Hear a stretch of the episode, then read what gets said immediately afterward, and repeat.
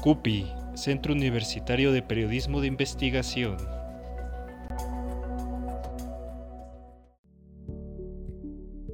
¿Qué tal? Bienvenidas, bienvenidos al podcast del Centro Universitario de Periodismo de Investigación, CUPI por sus siglas, de lo más importante publicado y realizado el mes de noviembre de 2021. Mi nombre es Carlos Aguilar y como cada emisión de podcast, un gusto saludar eh, y que me acompañe en esta transmisión mi compañera Nitzia Pichardo. Nitzia.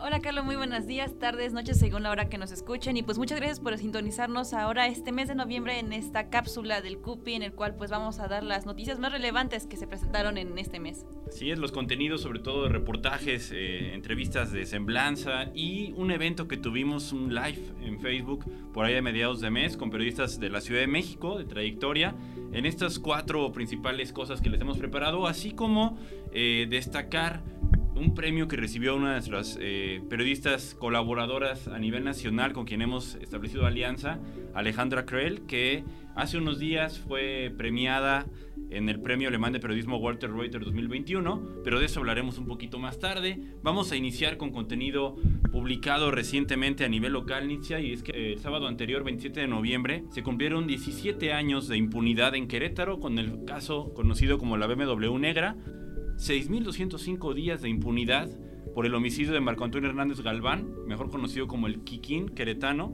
joven que fue asesinado la noche del 27 de noviembre de 2004 por el conductor de una camioneta BMW X5 negra que circulaban por la avenida Pasteur Sur. Si usted eh, recuerda este caso, por un altercado de tránsito a la altura de lo que hoy es el Centro Cultural Gómez Morino, desde la Alameda, se fueron siguiendo dos vehículos hacia el sur de la ciudad y antes del entronque con la carretera 57 se orillan, desciende un conductor de la camioneta BMW X5 negra y eh, con un arma de fuego eh, ultima y le quita la vida a este joven. Sin embargo, pese al el crimen fue reportado inmediatamente, que hubo policías estatales que dieron de alguna manera seguimiento al reporte, Van 17 años y no se ha detenido a alguna persona, no ha sido procesada alguna persona y tampoco encarcelada por este homicidio.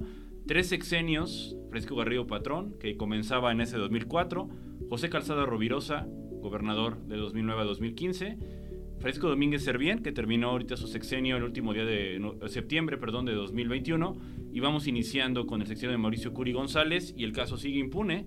Eh, y bueno, en esta infografía que hizo Alonso Rodríguez, que pueden encontrar en nuestras redes, se detallan algunos eh, episodios que tienen que ver con la impunidad, ¿no? Pese a que el principal testigo y, un, y amigo de, del hoy joven que ya no está, eh, señaló públicamente al empresario Federico Ruiz Lomelí como el responsable del homicidio, no se le ha investigado y en 2005 el entonces procurador Juan Martín Granados Torres, que después fue secretario de gobierno, en una rueda de prensa lo que hizo fue decir que la línea de investigación no iba en el sentido del empresario y en esa rueda de prensa de abril de 2005 se mostraron incluso videos donde supuestamente se encontraba el empresario señalado en otro lugar para eh, exculparlo del crimen, ¿no? Pero bueno, han pasado de protestas en frente al Palacio de Gobierno, incluido desnudos de personas que han exigido justicia, esfuerzos de familiares, esfuerzos de abogados, recomendación de la Comisión Nacional de Derechos Humanos, en 2005 dirigida al entonces gobierno del Estado, pero el caso Nitzia sigue sin resolverse.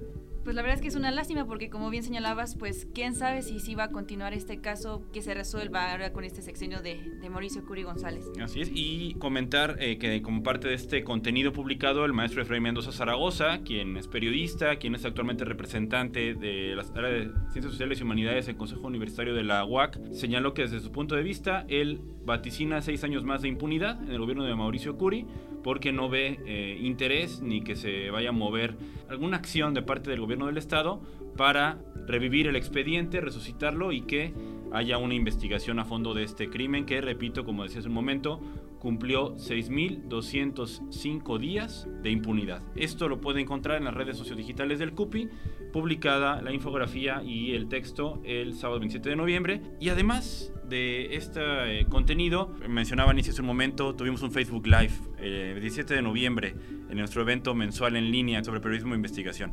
Efectivamente, Carlos, fue un foro de periodismo de investigación, movimientos sociales y revolución, esto pues como pregunta, y fue una colaboración justamente con el medio Pie de Página. Eh, básicamente se recapituló entre las las voces de Tere Moreno, quien es egresada justamente de la licenciatura y pues obviamente de la Universidad Autónoma de Querétaro, y Alejandro Ruiz, quien es colaborador de pie de página.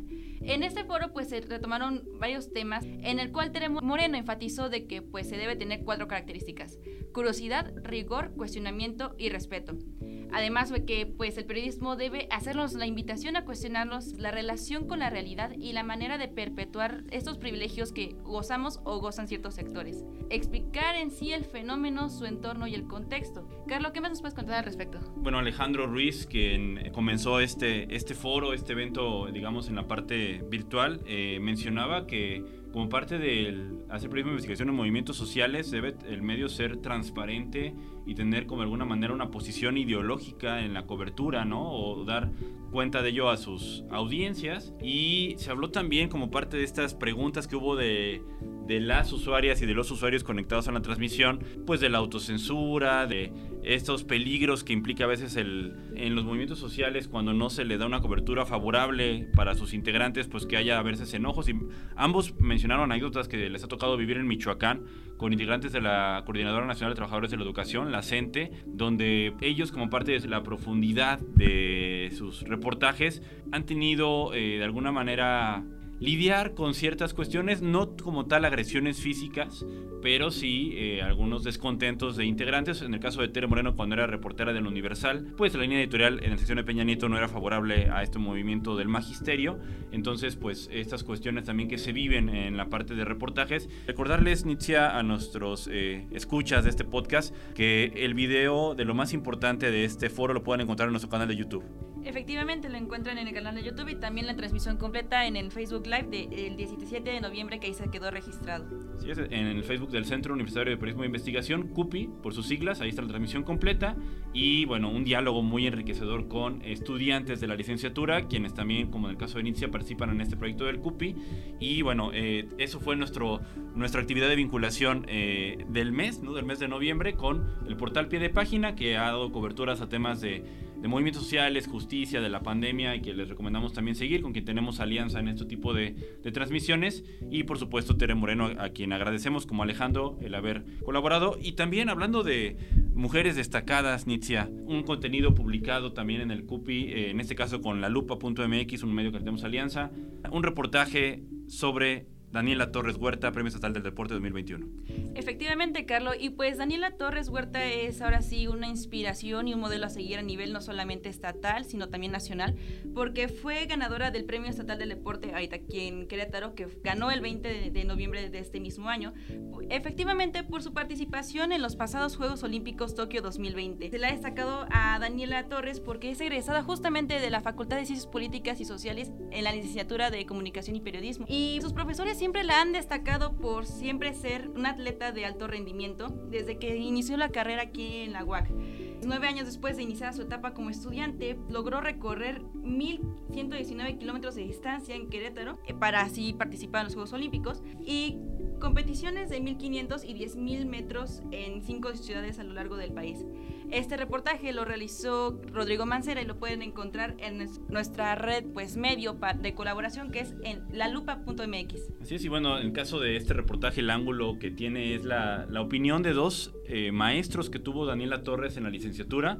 Por una parte Luis Alberto Fernández García, secretario particular de Rectoría y quien dio clase a Daniela Torres la recuerda como una magnífica estudiante, así lo describe. Y por otro lado, José Alberto Fernández Espinosa, quien es coordinador del Diploma de Periodismo Deportivo de la universidad y, quien es profesor de esta misma materia, quien hace una, un análisis de Daniela estudiante y Daniela deportista en este reportaje de Rodrigo Mancera. Y esta distancia que mencionabas de los más de mil kilómetros, bueno, es la distancia que, que recorrió Daniela, de, digamos, para llegar a Tokio, ¿no? De empezar en las competencias eh, hace poco más de cuatro años aquí en Querétaro de 1500 metros. Ahora tuvo que recorrer más de 10.000 kilómetros para eh, estar en Tokio, previo competencia en Siena, Italia, donde consiguió la marca para estar en los Juegos Olímpicos y eh, regresar con una nueva marca para ella, pero sobre todo en eh, tener los méritos para obtener el Premio Estatal del Deporte, que se le concedió, como bien señalabas, el sábado 20 de noviembre.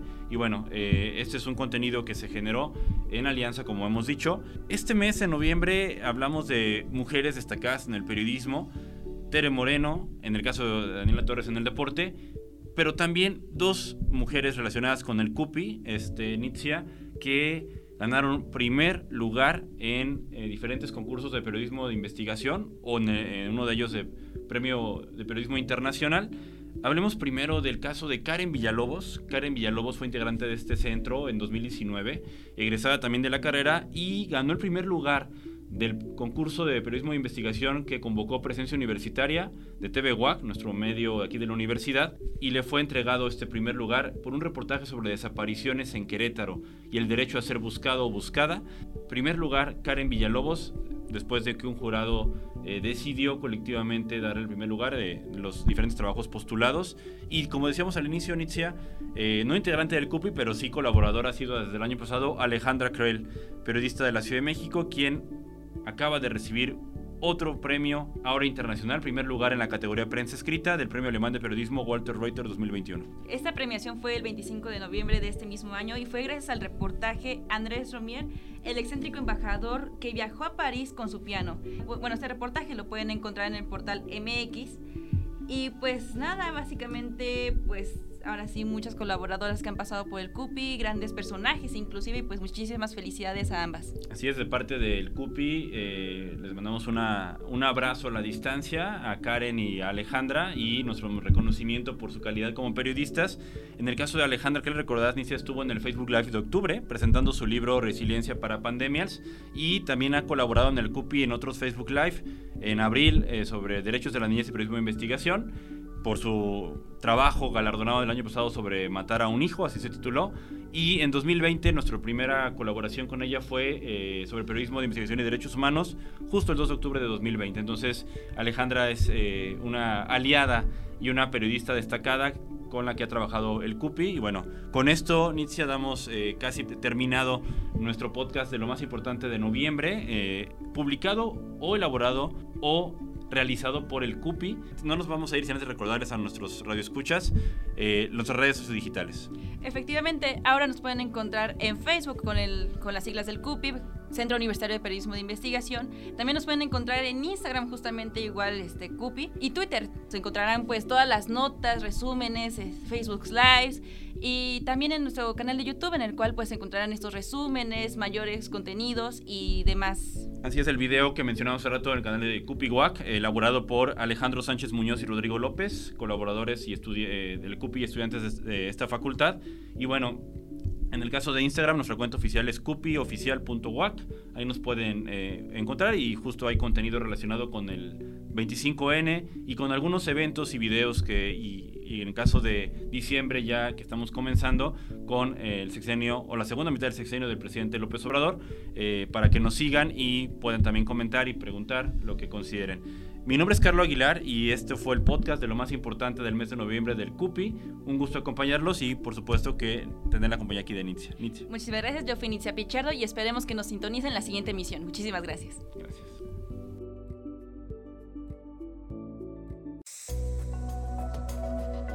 CUPI, Centro Universitario de Periodismo de Investigación.